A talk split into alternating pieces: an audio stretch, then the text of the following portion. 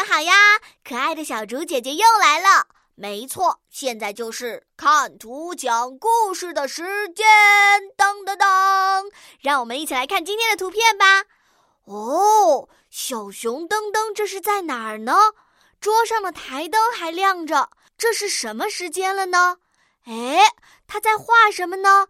他的表情看起来是什么样的呢？